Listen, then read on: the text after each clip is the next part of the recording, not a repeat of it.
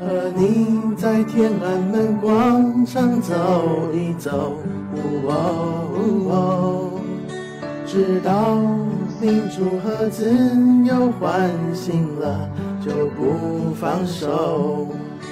你是曾经年轻领袖，相信高墙不会永久。走到纪念碑的尽头，坐在新时代的门口。当时我就在这里。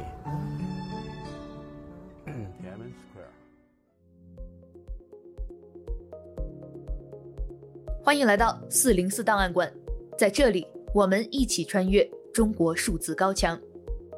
我们刚刚听到的声音来自 YouTube 博主慕白狂想曲。在六四前夕发布的改编自成都的歌曲《北京》，纪念六四三十四周年。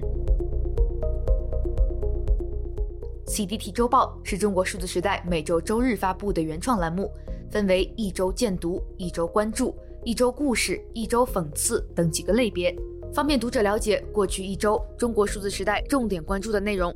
如果大家希望了解更多本期节目中提到的相关新闻事件或文章，欢迎点击本期节目简介中的链接，在中国数字时代网站阅读更多内容。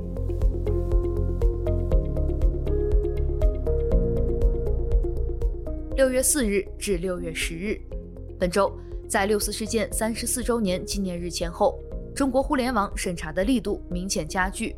武汉坠亡母亲的相关微博话题遭到控评，人们对此事件的讨论逐渐陷入低潮。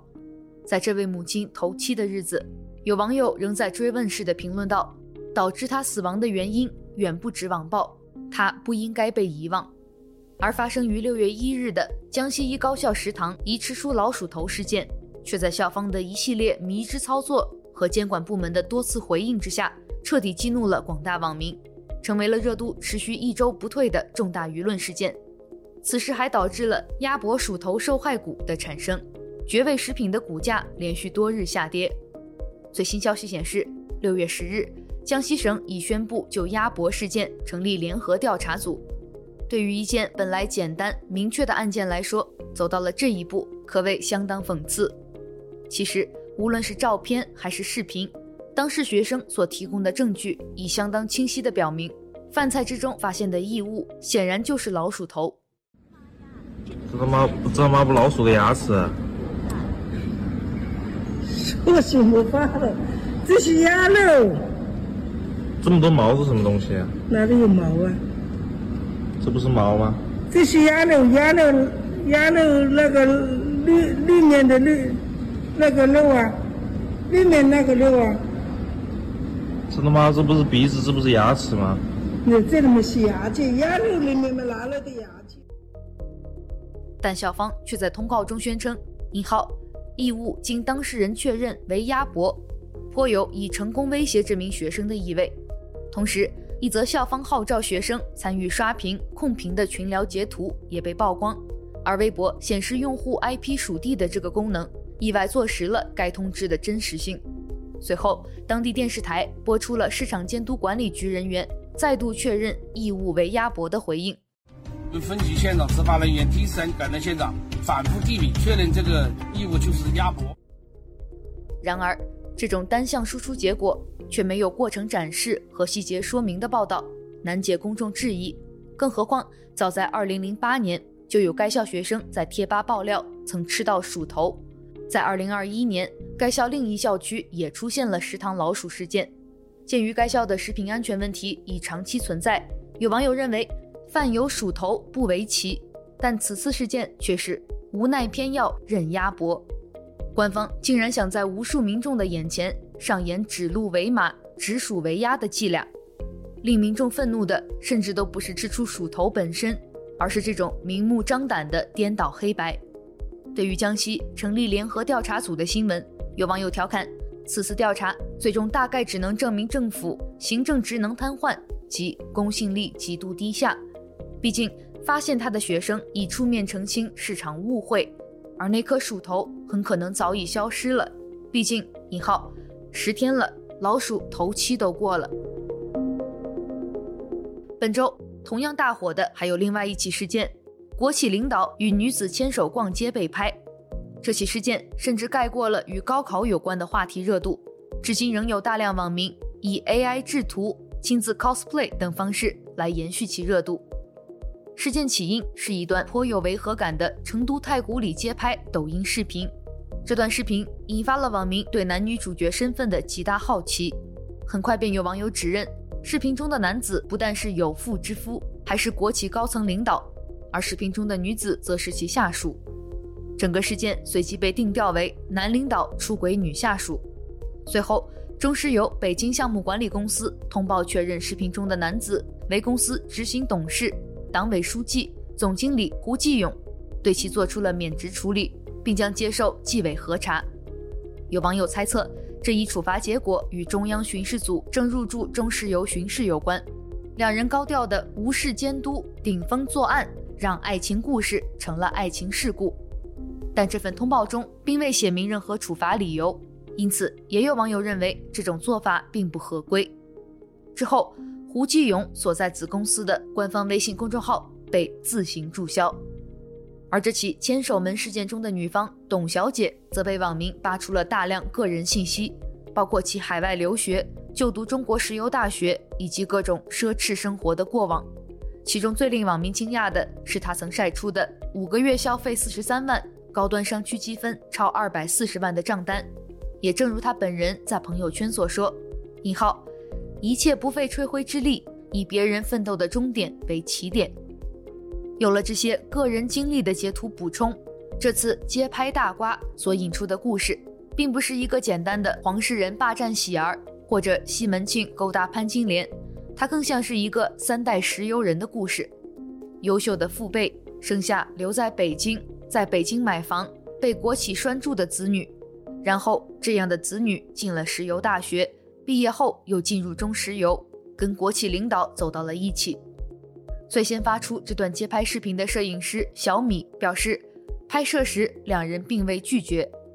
这种不避嫌，大概就像董小姐发出的那些微博和朋友圈一样，旁人眼中是炫耀，本人眼中只是正常。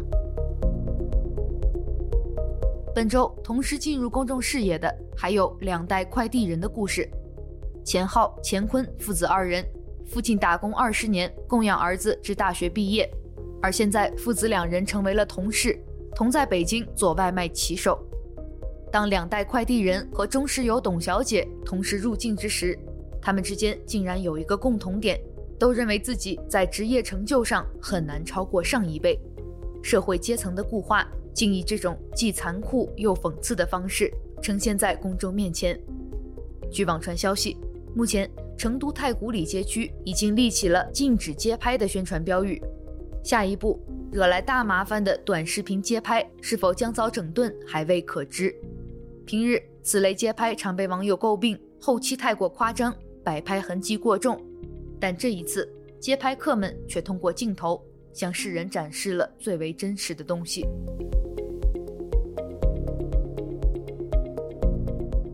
一周见读。二零二三年六月四日是六四天安门学运事件的三十四周年纪念日。六四当天，在英国、美国、加拿大、欧洲、台湾、香港等地都有华人自发聚集进行纪念活动。六月二日，位于纽约曼哈顿的六四纪念馆正式开幕，一些六四亲历者到达现场。当天傍晚，很多抗议人士游行前往中国驻纽约总领事馆。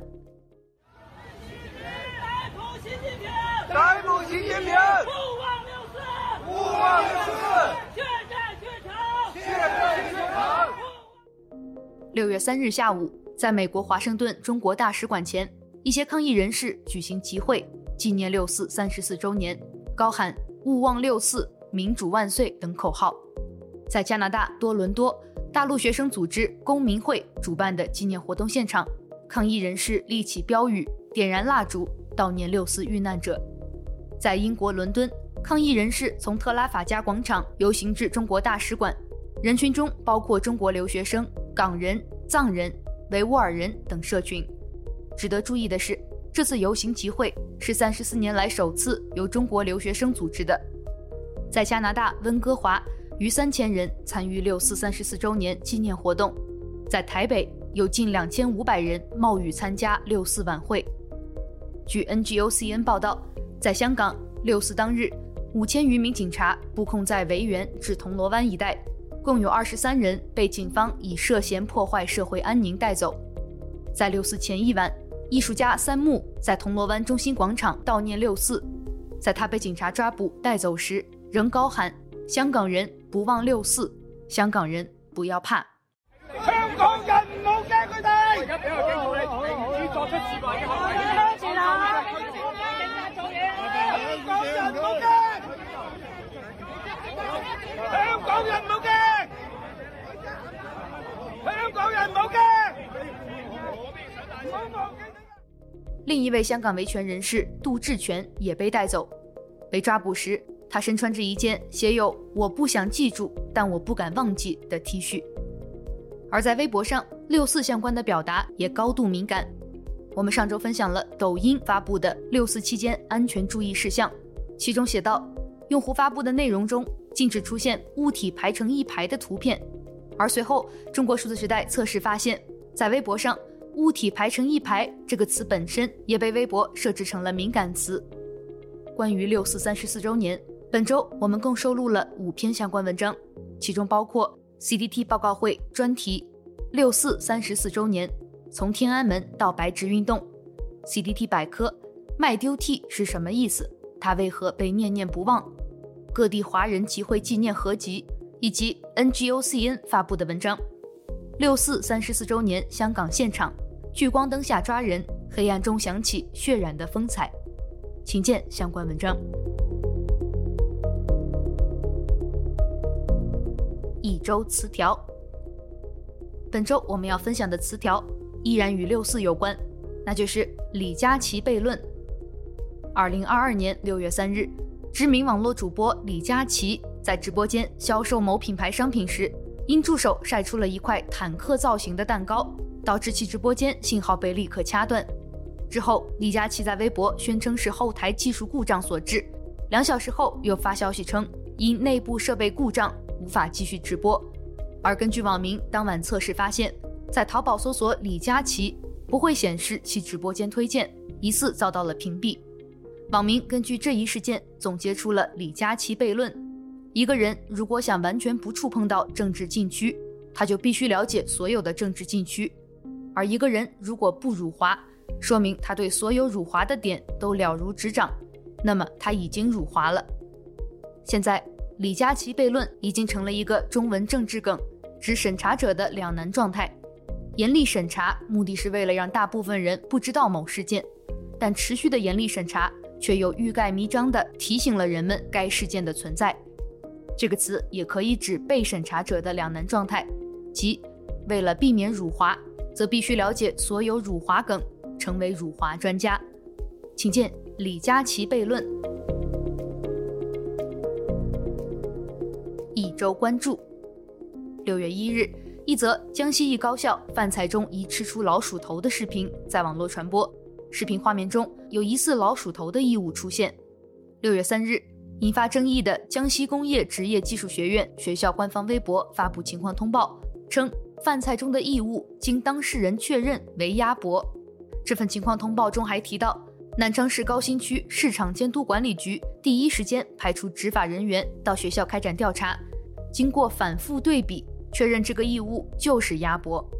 有媒体调查发现，这已经不是该校第一次出现老鼠事件。六月十日，江西省宣布成立联合调查组，江西省省教育厅、省公安厅、省国资委、省市场监督管理局等部门对江西公职院六一食品安全事件进行调查。本周关于江西高校鸭脖事件，我们共收录了八篇相关文章。微信公众号“鸭沙龙”评论道：“有件事我觉得很有意思，就是那位当事的学生站出来澄清说，我看错了，那个确实不是老鼠头，而是鸭脖。我们都是在学校里待过的，完全能够想象出这个学生可能面临什么。他的澄清可能是真心的，也可能是压力之下的违心之论。到底是什么，我们根本无法分辨。”还有人贴出了聊天记录，说校方安排学生当水军做控评。这个聊天记录是真的吗？我不能确定，但是在大家心目中，这是完全可能发生的事情。仔细想想，这种想法其实挺可怕的。学校是教书育人的地方，我们却有一种共识，即学校完全可能逼着孩子撒谎。我小时候就有过这样的经历，当时上级到班级视察听课，老师就提前告诫我们，课堂提问的时候，所有人都要举手，会的人举右手，不会的人举左手。老师说：“放心，我到时候只会提问举右手的同学。”而理由是什么呢？是为学校争光。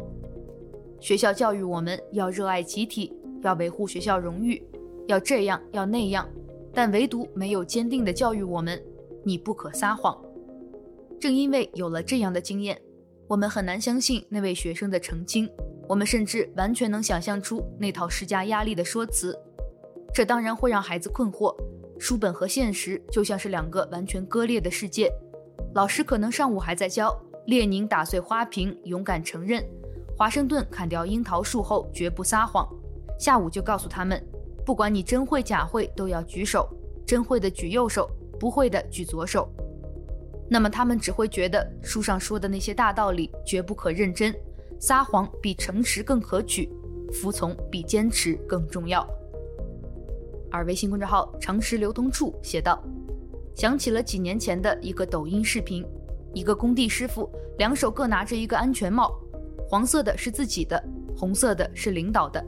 他把自己的黄色安全帽和领导的红色安全帽相互撞了几下，黄色安全帽像个鸡蛋一样被撞碎了。今天我们来做下实验，这是我们一线工人的保险帽，这个是领导的保险帽，看哪一个这是？哎呀，一下都不剩哈。还有五百块没有啊？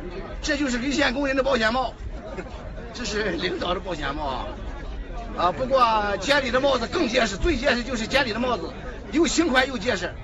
我们一线工人的保险帽就这样的效果。视频火了，发布视频的这个师傅却凉了，工地不让他干活了。无奈之下，他在接下来的采访中又改了口，说视频中一碰就碎的安全帽是自己买的。至于自己为什么前后说法不一致，师傅闪烁其词地说：“没办法，我要生活。”真相就隐藏在这句话里。那个改口的学生呢？是不是和这个工地师傅享受了同样的待遇？随着鸭脖事件舆论逐渐发酵，六月四日，在抖音上，一位名叫小邱老师的小学老师发布了一段视频。这位老师向学生展示了一张印有老鼠的图片，问学生们：“这是啥？”这是啥？老鼠。老师说：“这个图片上面是一只鸭子。”觉得老师说的错的举手。几乎所有的学生都将手举起，而此时老师说道：“没有举手的同学，一会儿可以少跑一圈，并再给学生一次机会。这一次，只有少数几个学生坚持举起了手。”这名老师表扬了坚持举手的同学，并对学生们这样说：“老师说这是一只鸭子，信不信？你们信不信？信！啊，这些同学不信啊！老师要表扬这几个同学啊！这几个同学明知道老师所有的话是错的，啊，他们有勇气去反抗，有独立思考能力啊！剩下的同学，老师说这是鸭子，明明它是一只老鼠。从这个这件事啊，你们要学到做人。刚才这同学说的很好啊。”做人一定要有自己的主见，面对明显的错误，一定要有指出这件事情、深究的这件事情啊的勇气。听见了没有？听见了没有？很多网民赞扬了这名老师的行为，然而仅一天后，这名老师删掉了原视频，并发文称：“引号，迫于某些压力，我不得不将视频删除。我承认我没有我的学生勇敢。”请见四零四视频。小学老师直属为压，教育学生面对明显的错误要有深究的勇气，以及相关文章。六月六日，一段在成都著名街区太古里拍摄的街拍视频，在抖音、微博等社交媒体平台爆火。视频中，一名身穿粉红 T 恤的中年男子与一名身着粉裙的年轻女子一起牵手逛街。该男子随后被网友认出是中石油全资子公司环球工程项目管理有限公司执行董事、党委书记、总经理胡继勇，而视频中的年轻女子则为该公司的一名技术部员工。据了解，胡继勇是已婚人士，其妻子同为中石油子公司员工。六月七日，中石油北京项目管理公司微信公众号发布情况通报称，胡继勇已被免职，并将接受公司纪委核查。同行女子也已被免职。微信公众号“北京项目管理环球项目公司”在事发后迅速将胡继勇有关的文章删除，随后更是将该公众号自主注销。在微博上，这一事件的热度甚至超过了与高考相关的话题。在事件引起关注后，网民们扒出了当事人的更多信息资料。资料显示，当事女子家境优渥，高中时便出国留学，也多次在社交媒体平台高调炫富。并曾在朋友圈发文感慨：“同学聚会让自己认识到是怎样被羡慕的，一切不费吹灰之力，以别人奋斗的终点为起点。”本周关于中石油领导牵手逛街门，中国数字时代共收录了六篇相关文章及网络民意。微信公众号“亮剑”对此评论道：“这是一个新时代的新故事，一个和我们普通人无关的另外一个世界的故事。”微信公众号“公子故事会”评论道。比起所谓的桃色花边，我们还要持续追问背后的腐败问题和公序良俗。胡总作为企业一把手，其出轨行为是否涉及权色交易、性贿赂等丑恶行为，损害集体利益？董小姐的励志人生，从求学到入职，是否存在暗箱操作，破坏社会公平？权色交易屡禁不止，官方如果不顾舆论批判，想着凭借拖一拖的手段糊弄过去。恐怕难以让民众心安。微信公众号“码头青年”在《两代快递人的奋斗和中石油董小姐的焦虑》一文中这样写道：“钱浩、钱坤们如果投胎投得好，可能就不是两代快递人，而会是三代烟草人、三代电力人。”二零一零年，南方周末发表了一篇文章，报道了北京大学博士冯军奇的论文《中线干部》。二零零八年。冯军奇在中部的一个农业县挂职两年，深入调研后，他发现，在这个副科级及以上干部仅有一千多人的农业县里，竟然存在着二十一个政治大家族和一百四十个政治小家族。在这个庞大的家族网络中，有的官位世袭，或是几代人，或是亲属连续稳坐同一官位；有的裙带提拔，凡是副处级及以上领导干部的子女。至少拥有一个副科级以上职务。更可怕的是，政治家族之间往往以联姻或者拜干亲的方式不断扩大。这种现象是孤立的还是普遍存在的？十几年过去后，这种现象是受到遏制还是逐渐扩大？这是非常严肃的问题，值得认真思考。门阀阶层一旦形成，社会阶层之间的流动将不再可能，寒门上升通道也会被堵死，也没有人会再相信。奋斗改变人生，读书改变命运。对高考的相信甚至迷信，其惯性一直延续到钱浩这一代，但是很可能到此为止了，因为到他儿子这一代，也许就是最后一代了。请见相关文章。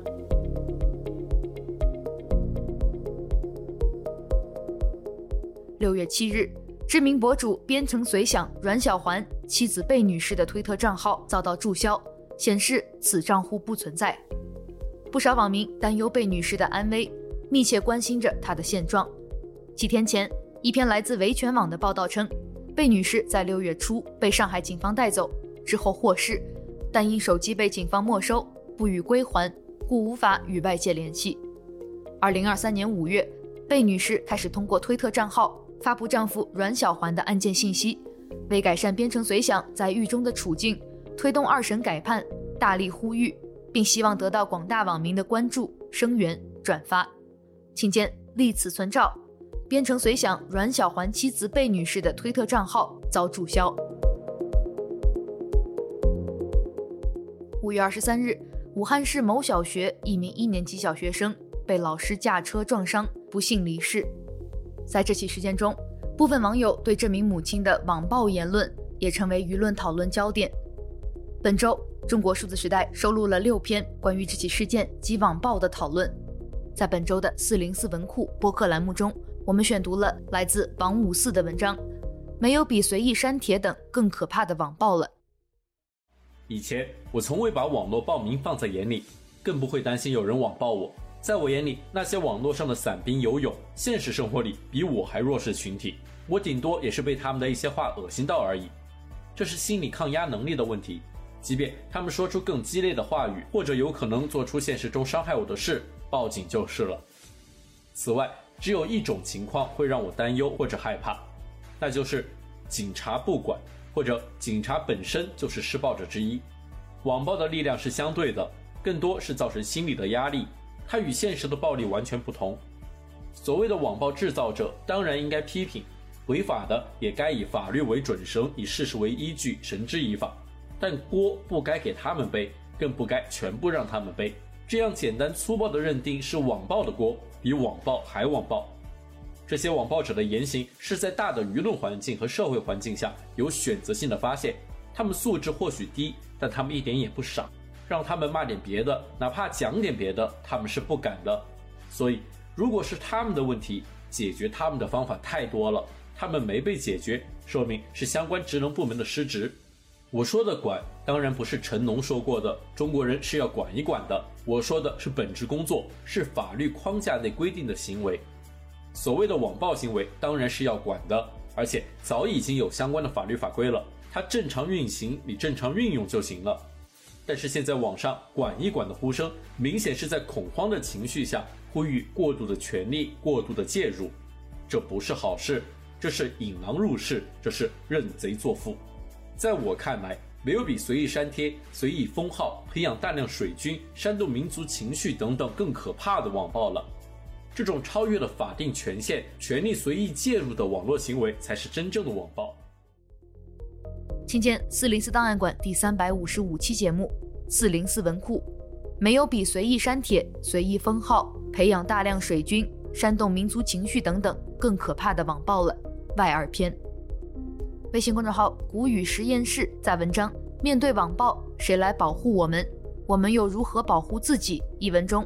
联系到了北京京师律师事务所的江明，他是江歌母亲江秋莲的代理律师，帮助江秋莲打赢了两起网暴刑事自诉案。在这篇文章中，古语实验室与曾明律师讨论了网暴是什么，在法律上如何界定，什么人在网暴，普通人在面对网络暴力时应该如何保护自己，还有我们应该为此做些什么。请见相关文章。下面一篇关注是一篇已经被四零四的文章，来自微信公众号视野青年。深圳城中村统租改造后租金翻倍，保障房保障了谁？文章写道：这几天深圳统租房上热搜，引发巨大的争议。统租顾名思义是由政府统一收储城中村房源进行改造以及周边配套升级，再进行出租。说直白点，就是将城中村的农民房。由政府指定的承包商承租过来进行改造后再出租，初衷是为了解决深圳打工人住房难、租房贵、环境差的问题，也算是一项暖心工程。可是这么好的民生工程，干着干着就让人发现不对劲儿，引起了众人的热议和排斥。最近，南山区白芒村的多栋居民楼贴出了公告，要求住户在定期内搬离。这种单方的驱离。让居住在白芒村的几万住户们欲哭无泪，纷纷在各大平台哭诉自己的遭遇。有人毕业刚来深圳，有人才在公司上班没几天，还有人上个月才刚刚入住。承接这一巨大项目的名字叫做“安居微堂城中村改造项目”，承接公司是安居微堂，说具体点就是深圳市人才安居集团。他们将城中村的房子收租回来，进行简单的装修装饰以后。再倒手转租给那些建设深圳的打工人，为了顺利推行项目，恩威并施，很多住着好好的打工人不得不举家搬迁。此外，租客还面临着房子变小和房租上涨的问题。改造后，为了住下更多人，实现利益的最大化，以前两房一厅的房间需要改变成三房一厅，以前三十平的两房一厅，改造后至少需要成为三房，而统租以后。房租也迎来大幅上涨，微博用户风华一梦评论道：“统租前房租两千，统租后房租四千，同时周边房租暴涨五百到一千，政府、房东、开发商都大赚，唯独租房客、打工人承担高额房租。”文章作者补充道：“以前每个房东的价格不一样，你家贵了，打工人可以换他家。如今二房东就一个，除非你去惠州、东莞居住，否则去哪里都一样。”实在待不下去的话，还是回农村吧。毕竟深圳需要的是有经济能力、有技术能力的高级人才，而不是人。而所谓的保障房，到底保障了谁？本周我们还收录了另一篇关注深圳城中村的文章，来自《证券时报》。统租之下，一个静下来的深圳城中村，请见相关文章。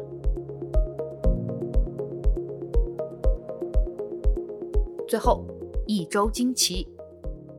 六月七日是二零二三年全国高考的第一天，在今年的语文考试中，全国乙卷的作文题目材料来自两则习近平语录，这在高考作文命题中尚属首次。在全国乙卷的作文题目中，将这两则材料描述为“引号以生动形象的语言说出了普遍的道理”。对于此作文题目，不少网友评论认为其太过于政治化。以至于更像是政治考试，而不是语文考试。而在人民日报的相关微博下，仅放出了部分评论和转发内容。根据教育部数据，高考使用全国乙卷的地区包括江西、山西、陕西、河南、安徽、甘肃、宁夏、青海、新疆、黑龙江、吉林和蒙古。而在去年2022年，全国乙卷的作文题目“跨越再跨越”。也曾引发争议。这个作文题目要求考生根据北京两次申奥是双奥之城的材料写出文章，而一名安徽男子在得知作文题目后，在一则短视频中对此质疑。今天是二零二二年六月七号，全国高考的第一天。今年安徽高考作文已经出炉了，题目是跨越再跨越。材料以北京双奥之城为背景，展现北京从二零零八年到二零二二年发展变化。我就想问问那些出题的专家跟老师们，你们拿北京的卷子来背刺我们安徽的孩子们吗？我们安徽的孩子们有多少人去过北京？我们安徽的大人们又有多少人去过北京？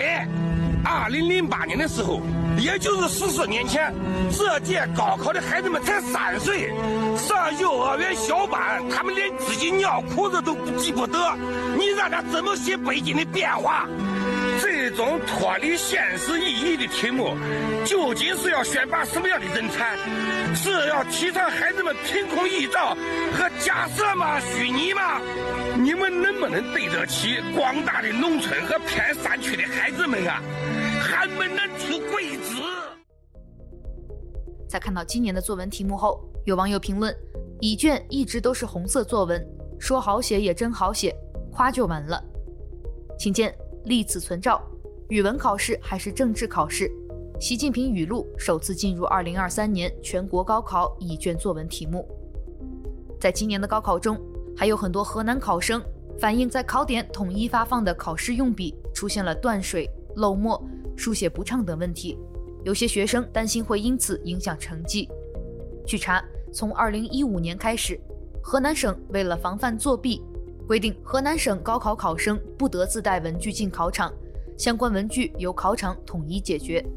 请见来自冰川思想号的文章《高考又遇傻笔，河南考生有多难》，以及来自星球商业评论的文章《好傻一支笔》。下面一篇惊奇来自微信公众号“开开眼界”，继城管、农管之后，文管也闪亮登场了。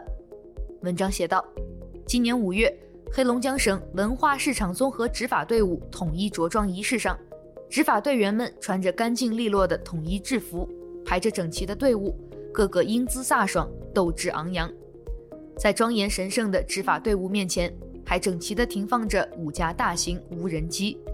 黑龙江省省文化和旅游厅厅长何晶在仪式现场强调，全省文化市场综合执法队伍要主动抓落实，坚决扛起使命责任，准确把握文旅意识形态工作规律，坚决守牢文旅领域意识形态和文化安全底线。